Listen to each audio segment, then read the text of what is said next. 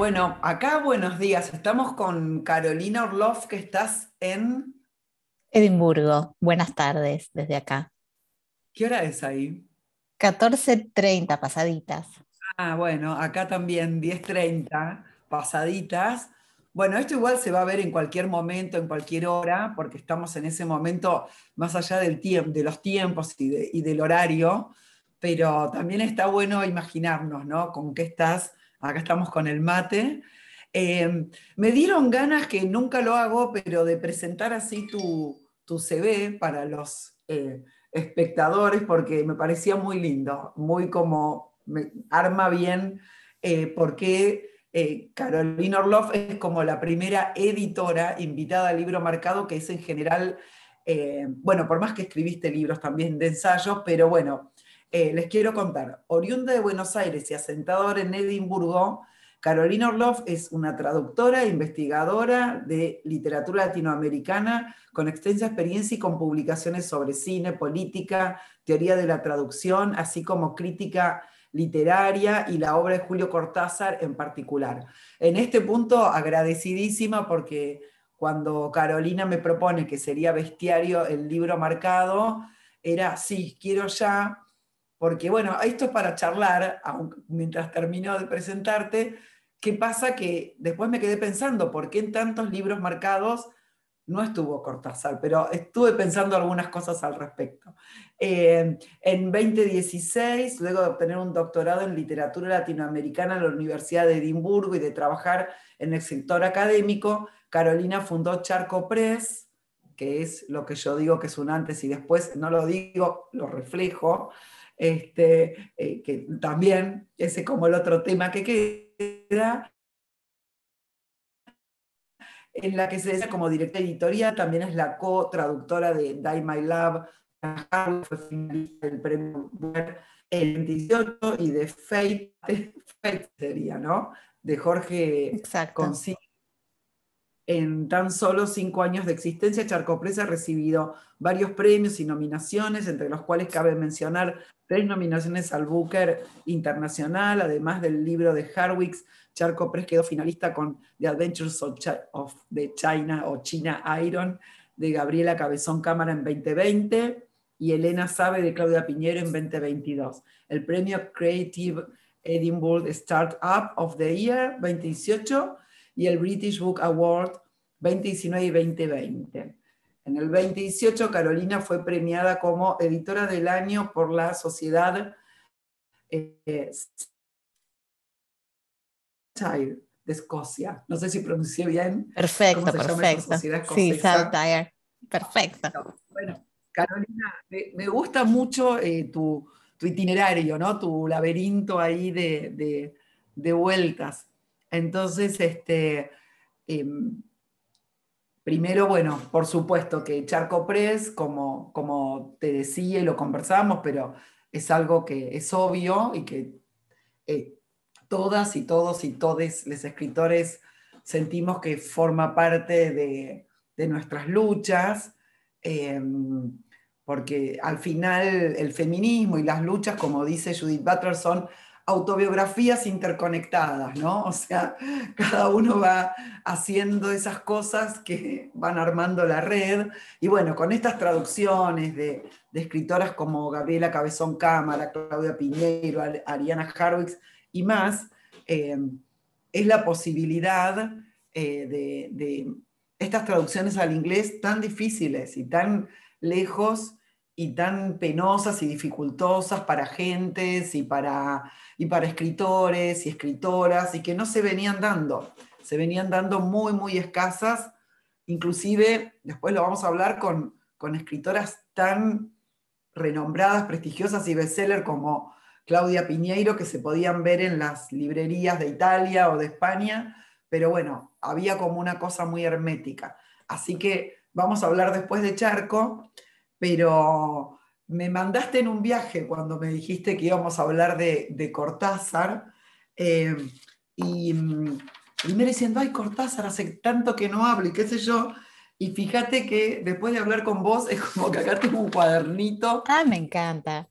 De todo lo que es Cortázar. Es algo enorme y, cómo nos vamos de la genealogía. Para lo último que quiero decir eh, son dos cosas y, ahí somos todos oídos. Em, una es que me acuerdo, lo primero que me acordé hace mucho, hacía colaboraciones para el cronista cultural que dirigía Silvia Hoppenheim, y yo estaba en Londres y le hice una entrevista al escritor Ian McEwan, y él dijo que su primer influencia fue Cortázar, eh, que iba un grupo de escritora creativa, eh, no sé si es de Oxford o Cambridge, como son todos los autores, viste, en Inglaterra. No lo sé.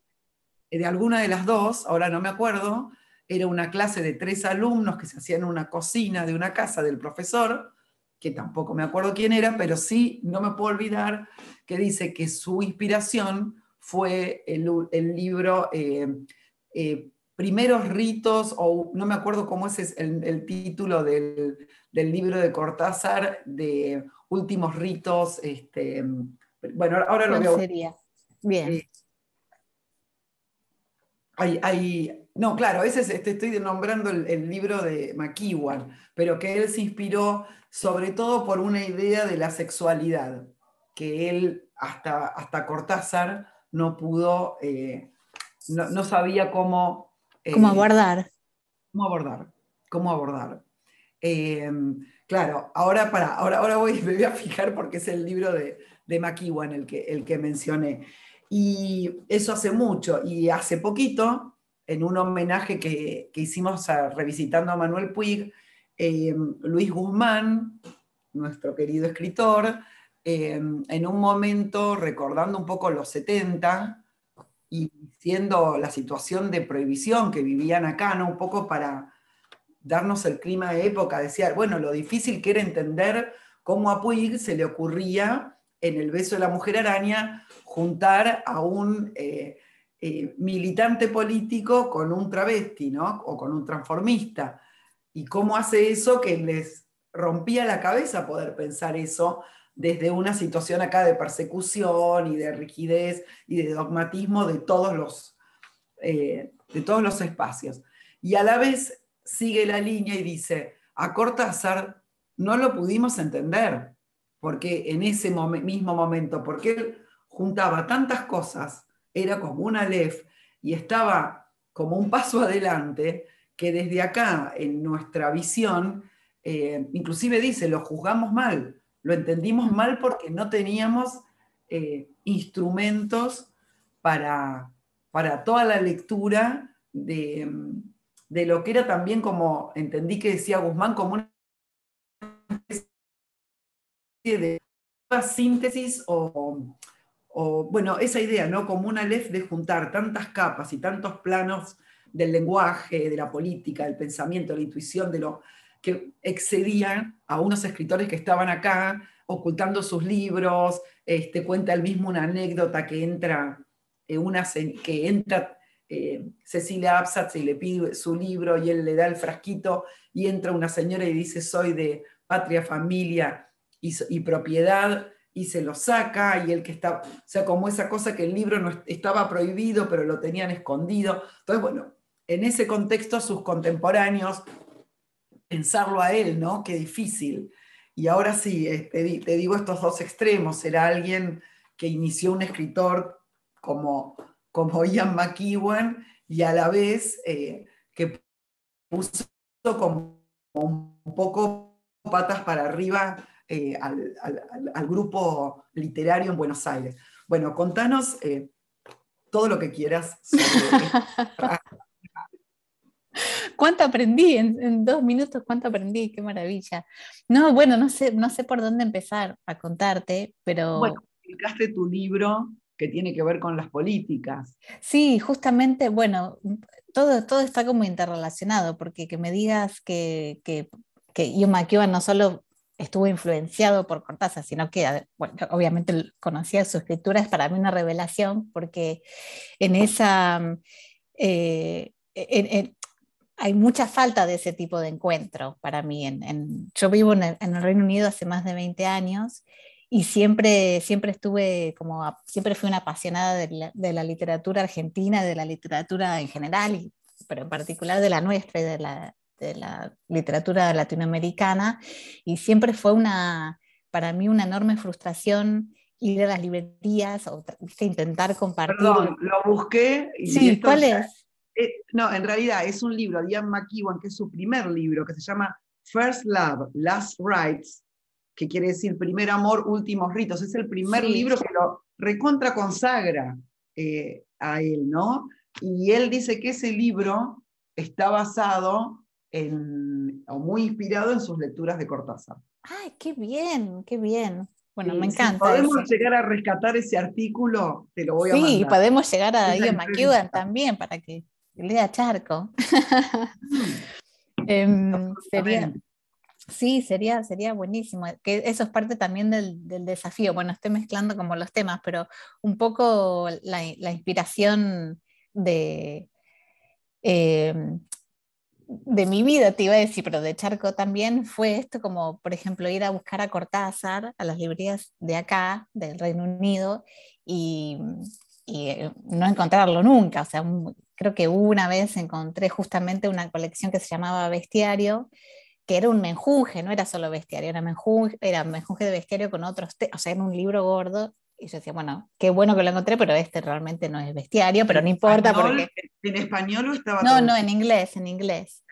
Eh, pero mm, esa búsqueda de, de no solo de, de, de, Cortázar para mí, porque siempre fue una, una, una, fuerza, digamos, vital, y ahora te cuento de los inicios de mi enamoramiento, digamos, pero sino intentar, bueno, compartir contemporáneos que a mí me, me gustaban y me movían que yo leía en castellano con, gente que no podía leer castellano fue siempre una, eh, digamos, una, una, tarea inútil porque es muy difícil conseguir, o era hasta, hasta que llegamos nosotros, por mandarme un poco la parte, muy difícil leer literatura contemporánea eh, de, nuestra región en, sí, inglés. Aclaremos que eh, tanto si fuese Oxford o Cambridge, donde se formó Ian McEwan, iba a una clase de tres. Claro, te escuché que dijiste. Eh, es una situación absolutamente elitista, que bueno, no sé si esto seguirá, pero que la formación en los años 70 en Inglaterra tenía esas características. Accedía a la universidad un 5% de la población y de ese 5% a la clase de literatura o de escritura creativa iban tres. Claro. En otra clase tres. O sea que era como una especie de, de, manjar exquisito. Lujo total, claro. Sí. Exacto.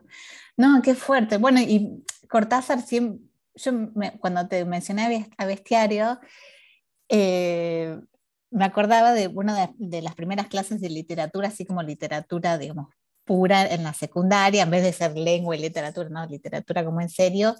Y mm, eh, me acuerdo que, el profesor entró, que no es tan bestiario, pero después esto me llevó a bestiario, que el profesor entró a la clase y no, era el primer día de clase de, de, cuarto año y me acuerdo que nos, así como achapado la antigua, nos pidió que sacáramos una hoja y se puso a dictar y nosotros escribíamos, bueno, yo me acuerdo de escribir, qué, qué, rareza esto, de, primer, grado, estamos en primer grado. Ah, el dictado es algo hermoso. Y, sí, y estaba dictando continuidad de los parques. yo me acuerdo de terminar de escribir y, y, terminó de dictar y se fue. no dijo nada, eh, no explicó, no contextuó. Y, y, me acuerdo de ese momento tremendamente bizarro y mágico después de entender que, habíamos reescrito a Cortázar, que, o sea, y ese cuento en particular, que es como la, como para mí, como, como la síntesis de, la ficción y de lo que te hace la literatura cuando te dejas, digamos, eh, vestir por ella, ¿no? De alguna manera. Y yo nunca había leído a Cortázar hasta ese momento y dije, ¿qué es esto? Dios mío.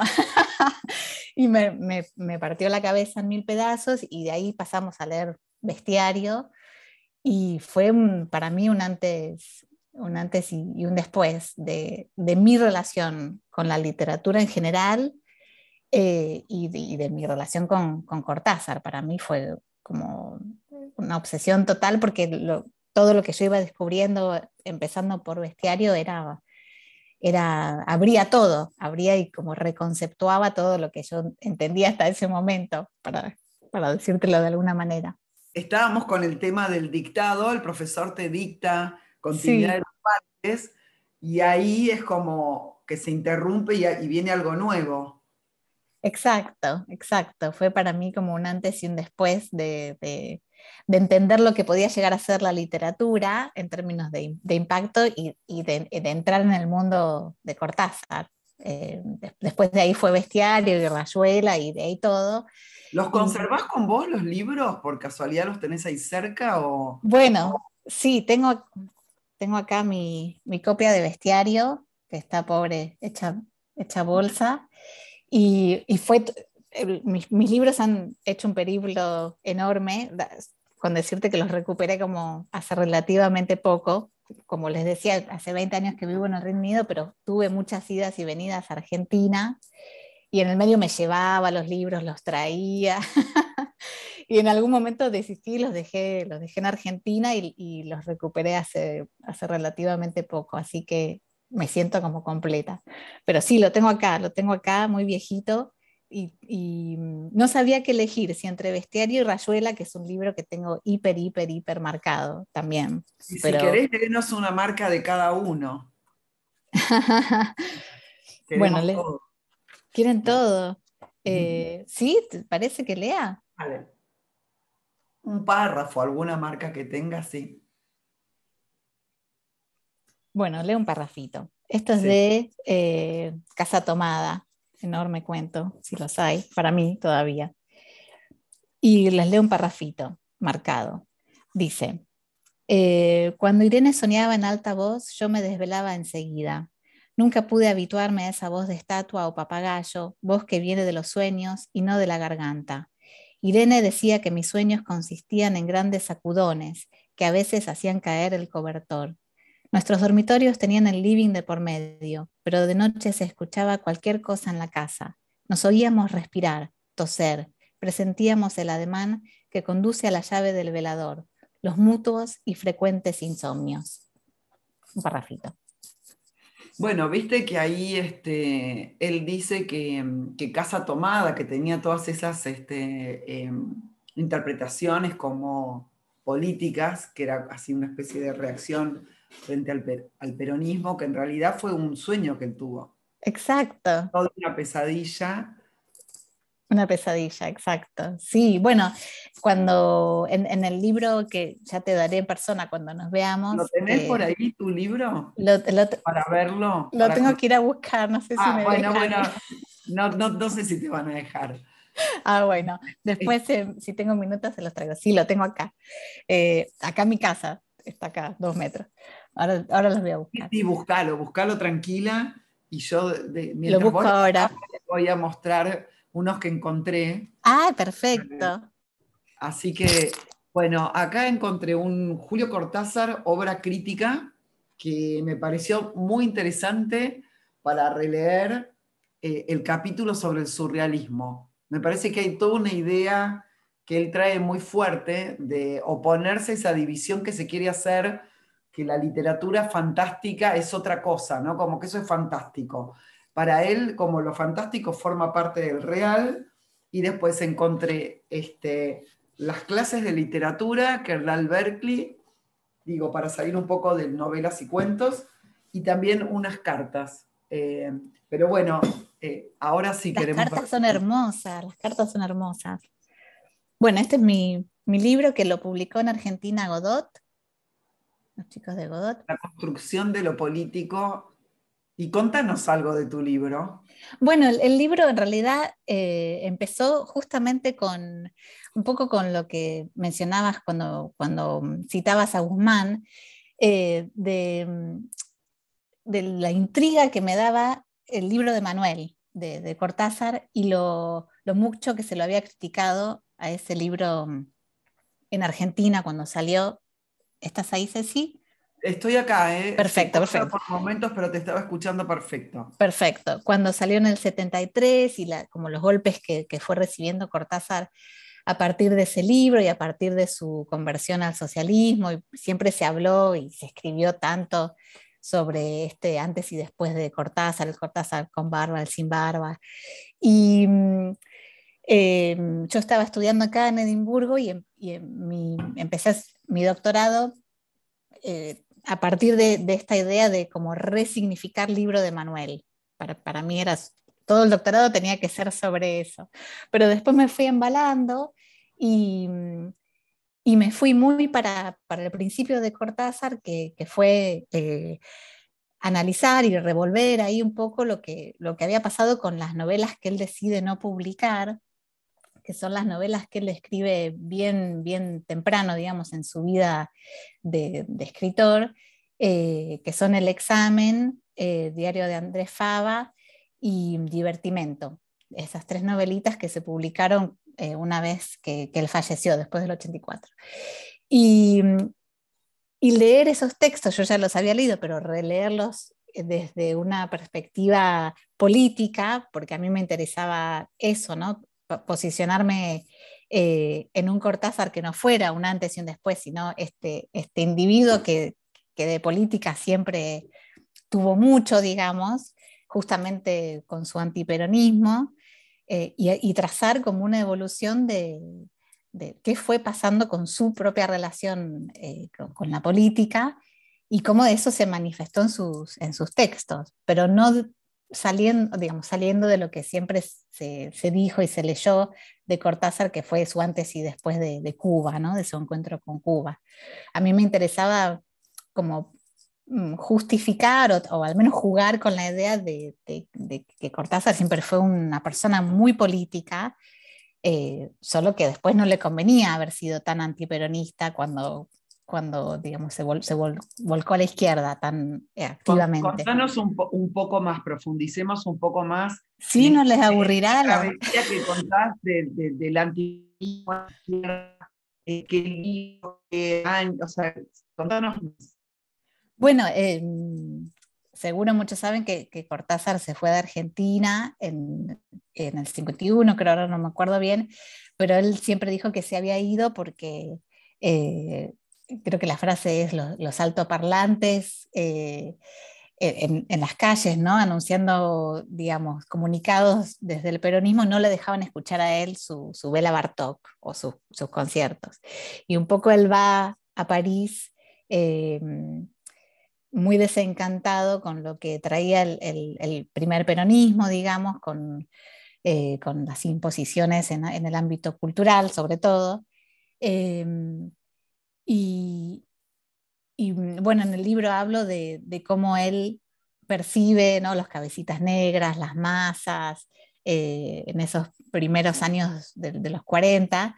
Em, y por supuesto eso era muy incómodo después para él cuando se, hace, se, proclama, digamos, socialista a partir de, su encuentro con, con, la Cuba socialista y con eh, y con esa lucha con la que él se, comprometió mucho, con Nicaragua, con, con la lucha, eh, bueno, mismo en Argentina, eh, todos los, por ejemplo, las regalías del libro de Manuel, él las donó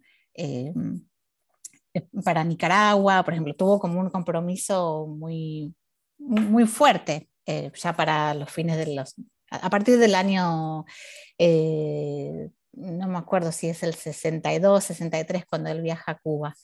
Em, y, su propia como dialéctica con, con, sus inicios, digamos, con, con, con su propia posición política de, de digamos, de, su primera adultez, eh, es muy interesante para, para ver sus contradicciones, su, en mi opinión, su incapacidad como de reconciliar eso, su propia como incomodidad ante los textos ante su propia ideología, ¿no? Bueno, eh, es cosas que hace como, estaba escuchando, viste, esas, esos reportajes de TVE sí, eh, a fondo, ah, el de Cortázar, que es entrañable, es entrañable, creo que Fabián Casas escribió como, como que estaba tomado, agarrado su botella de whisky mirándolo y llorando, lo recomendamos de acá que por favor vean sí, sí, programa. Él en un momento lo que dice que cuando él escribe los premios, el, primer personaje, que él lo toma como un personaje, ahora no me acuerdo el nombre, pero que es un tipo como muy popular, eh, dice que el personaje le pasó a él como lo que le pasó a, salvando la distancia, dice, a Cervantes con el Quijote, como que él al principio lo trataba un poco con cierta ironía al personaje popular, eh, con todo ese pensamiento pequeño burgués, clasista, y que a lo largo de que, de que va escribiendo el libro, ese personaje se le revela como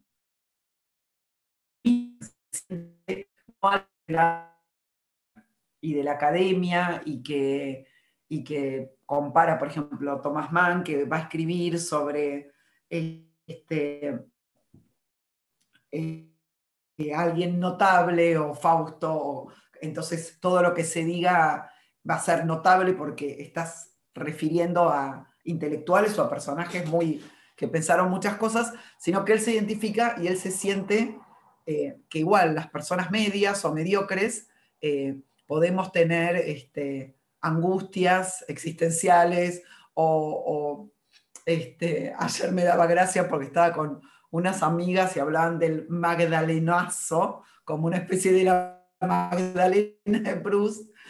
Por ahí a vos te va a pasar cuando vuelvas, amigas que viven en Estados Unidos, que vienen acá, entonces el helado de San Bayón es un magdalenazo. Claro, sí, sí, sí, la bananita ¿no? esas cosas. Entonces, un poco lo, lo que, quiere, lo que él dice es como, me pareció muy bueno como, y muy increíble que siendo el, escritor consagrado que es, eh, pueda, con lo difícil que es este, asumir privilegios o puntos de vista eh, clasistas o, racistas, que es lo que en general los escritores quieren eh, disimular o estar en contra o o, ponerse en una, en una, postura un poco eh, pretenciosa en vez de decir, no, este personaje lo escribí con esta carga y el mismo personaje se me reveló con otra, ¿no?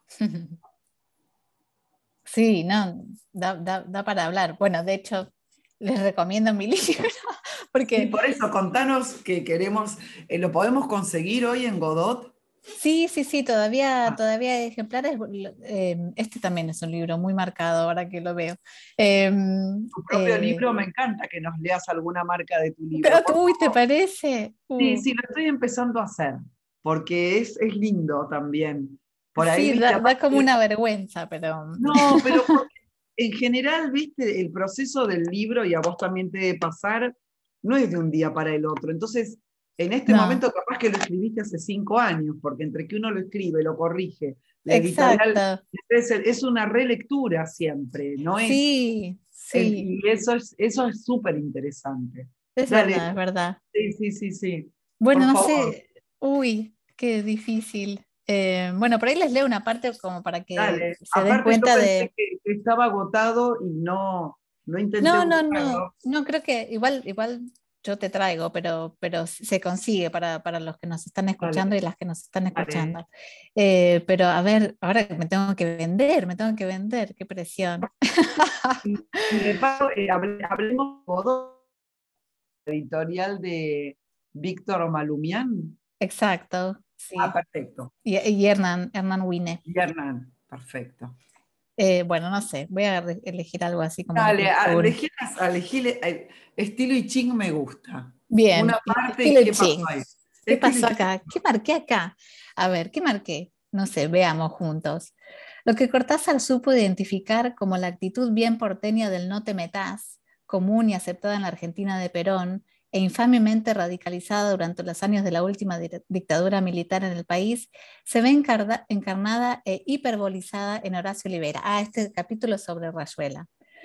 Lo que es fundamentalmente diferente aquí es que mientras el lector de otras ficciones de Cortázar acepta otras encarnaciones de esta actitud sin sentirse personalmente implicado en un conflicto cuya naturaleza es política, ideológica o ética, en Oliveira se presenta de otro modo, lo que el lector puede observar y vivir indirectamente a través del personaje podría generar, en instancias clave y por cuestiones éticas, un significativo grado de ansiedad e incomodidad.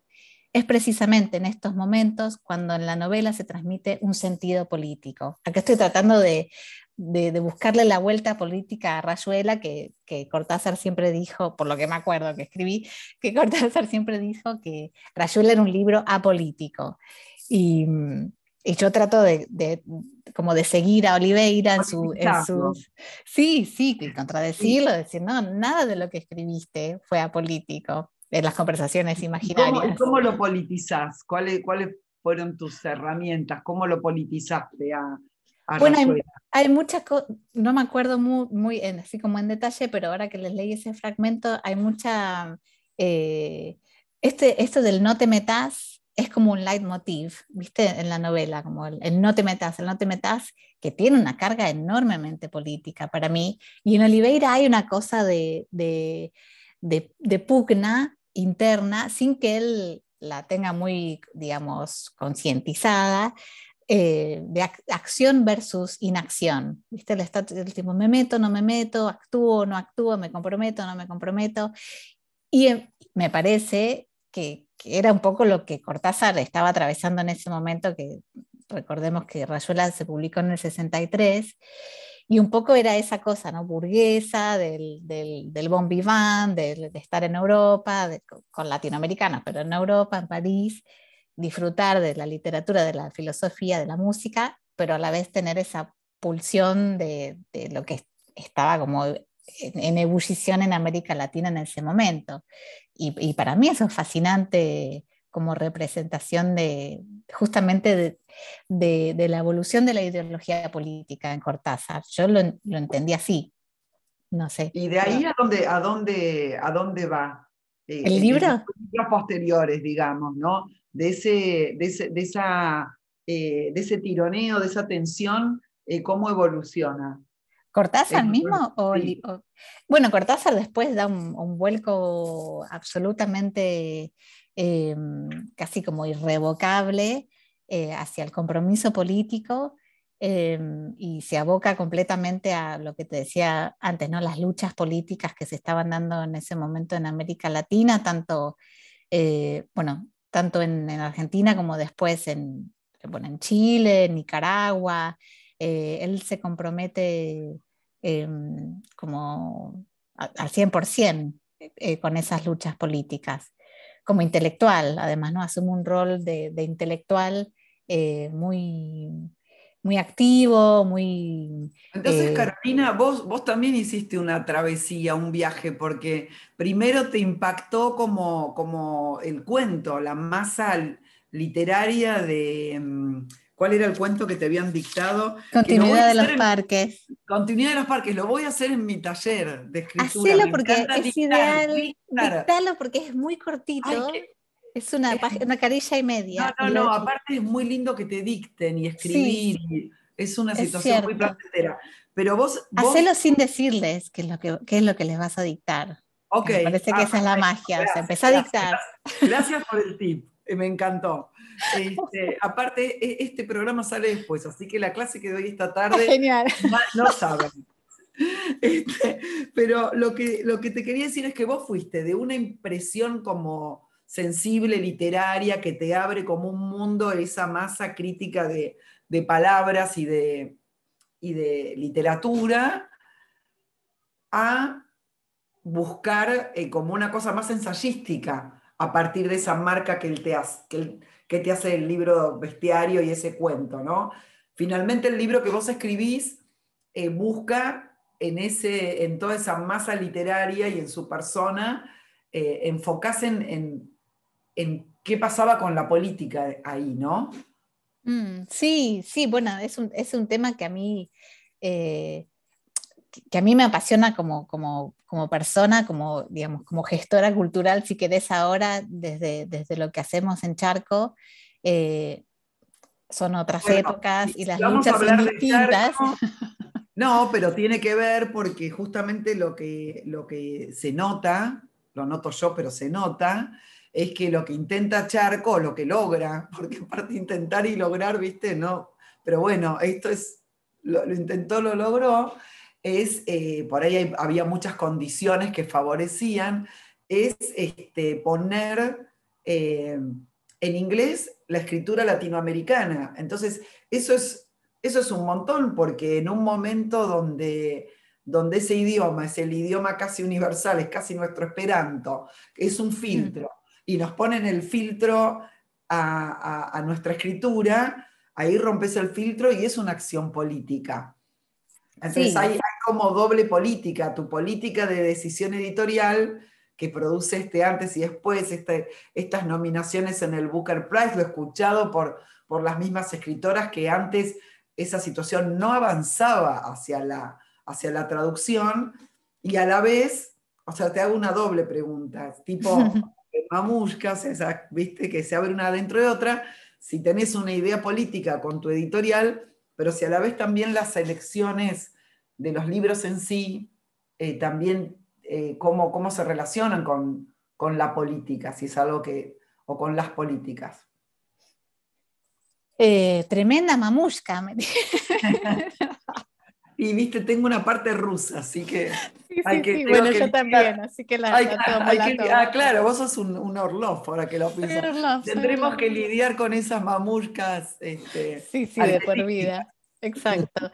Em, sí, bueno, es, es una... Eh, yo siempre lo tomo como una, una enorme responsabilidad, ¿no? El, el, el rol desde el principio, ¿no? Una enorme responsabilidad que, digamos, la otra cara es una enorme piña, en el sentido de cuando yo miro para, nuestra región, para América Latina, y lo que tomo y lo que pongo en el filtro, como vos dijiste, yo lo hago con una pero infinita responsabilidad, eh, por supuesto orgullo y felicidad y esperanza, todo eso también, pero lo que, me, lo que está en la base del trabajo que, que hago y que hacemos es la responsabilidad y no, no me quiero olvidar de la parte de la piña, pero con responsabilidad quiero decir, ¿Qué, qué, qué, elegimos? Que, dentro de la infraestructura muy limitada que tenemos por ser editorial independiente, dentro de un marco en el, en el, que se lee muy poca literatura en traducción, como se dice acá, o sea, no, no solo literatura latinoamericana, sino literatura en traducción. Sí, me hace acordar, viste, las películas que son en español y que son con subtítulos, ¿no? Como, como las películas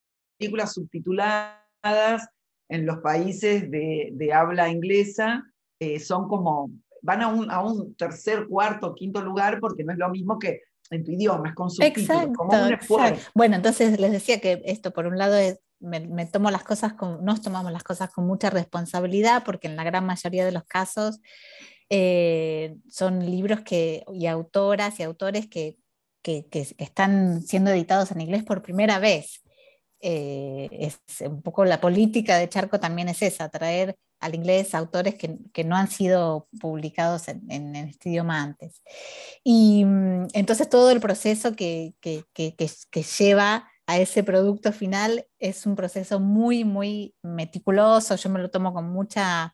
Eh, también responsabilidad en el sentido de hasta que probablemente contraproducente, en que hay mucho, mucho chequeo de las traducciones, de, hay, hay mucha elaboración eh, meticulosa. es, es, un paso que, que, tiene que tener todo, porque si no sería un paso en falso. Exacto, y ya nos ha pasado, bueno, no nos, da, no nos alcanza el programa de tener que empezar de nuevo la traducción con otra traductora, otro traductor, porque no va. Bien ahí, bien ahí. Sí, sí, y eso sé que nos destaca porque no, no, no es usual, obviamente no, no, no, no se está tan encima de, de, la voz que, que, uno trata de traer al inglés. Para mí sí, para mí es fundamental, porque justamente eh, esta acción política a la que te referías tiene que ver también con, con la realidad que el inglés, vamos a tratar de ser sintéticos, pero la realidad que el inglés sigue abriendo puertas, es un idioma que es un idioma puerta. O sea, si a vos te va bien en inglés, te miran desde otros idiomas enormes, como es el chino, como puede ser el árabe. No, no esperan a ver qué le va bien en, castellano, en español. miran el inglés. Entonces, tremenda responsabilidad también en ese sentido. Y el lado de la piña que les contaba es que a, Charco le interesa eh, traer al inglés no lo, necesariamente el bestseller, sino lo que está dando, lo que mueve cosas. Lo que a mí es lo que me interesa como, como editora a la hora de armar el catálogo es romper eh, esquemas, eh, sobre todo romper esquemas en el mundo anglosajón, y, ofrecer una diversidad, ofrecer la diversidad en todo sentido. Y, en, ese, en esa dimensión tengo acá, por ejemplo, el libro de, de Gaby Cabezón Cámara, La China, la, China. Hay una explicación de cómo decir China eh, en el, prólogo del libro, para que no se diga China. Eh, al que le fue muy bien, estuvo finalista del, del, Booker, que para el que no sabe es, un premio, es el premio más importante eh, que se le da a la literatura traducida al inglés en el mundo anglosajón. Y es un libro que yo realmente no sabía cómo se iba a, leer, a entender, a recibir. Y, es un orgullo en, en, muchos sentidos, pero sobre todo es una justificación de lo que estamos haciendo, que el libro le haya ido bien, que le esté yendo bien. Eh, pero es, una piña. ya los que me conocen, los que me conocen saben que es mi favorito. Ah, sí. Ah, para mí es, es un libro y, hasta tengo la conversación con Gaby decirle, esto se tiene que traducir ya. Y llegó, y, y, tardó un poco ese proceso. Este, y, bueno, bien, bien, por eso siento eh, la fuerza de, de, de, la decisión, ¿no? Porque eh, después estamos hablando de condiciones materiales, como hablaba Virginia Woolf, para escribir y para, y para editar. O sea, las condiciones materiales, que no aparece Carolina y traduce, bueno, y no aparece otra persona y traduce, no se traduce hasta que sea ese momento. Eh, en eso, para cerrar el programa, que vamos a hacer la parte 2 cuando vengas a Buenos Aires. Encantada. Eh, así que ya lo, porque nos quedó casi todo afuera, pero para cerrar y, para, las, para quizás quienes puedan estar escuchando que les interesa todo este fenómeno práctico y material de armar una editorial, contanos en dos o tres palabras eh, cómo pudiste encarar el proyecto, cuáles fueron las alianzas, los apoyos, eh, cómo se hace, cómo hiciste. Bueno, no sé cómo se hace.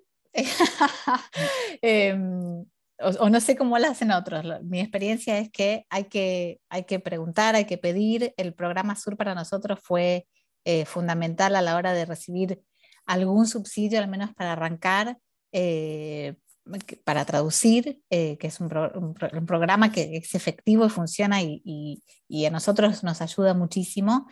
Y también insistir, ¿no? Nosotros cuando empezamos, yo no vengo de un mundo editorial, vengo de un mundo Perdón, académico. ¿Te referiste al programa Sur? Programa Sur de subvención a las traducciones que da el gobierno. Un programa increíble de Cancillería. Increíble, de ah, Cancillería, exacto. Eh, es, un programa que, que, además funciona, porque hay otros programas, pero. No, es importante. Que no funcionan. Exacto. es un programa realista a la hora de la cantidad de dinero que dan, o sea que no es un nominal, que no es un 10% de la traducción. Es muy importante sostenerlo. Fundamental sostenerlo. vamos a cerrar porque acá ya Julián dice, se pasaron los puntos, nos, claro, nos dejan los puntos suspensivos y Carolina, bueno, gracias por la charla, que sé que te agarré en un momento loco. No, por y vamos para adelante. Vamos con eh, todo. A continuarla. Bueno, felicitaciones ahí por, por todos los los movimientos. Muchas gracias, muchas gracias por el espacio y seguimos cuando quieras.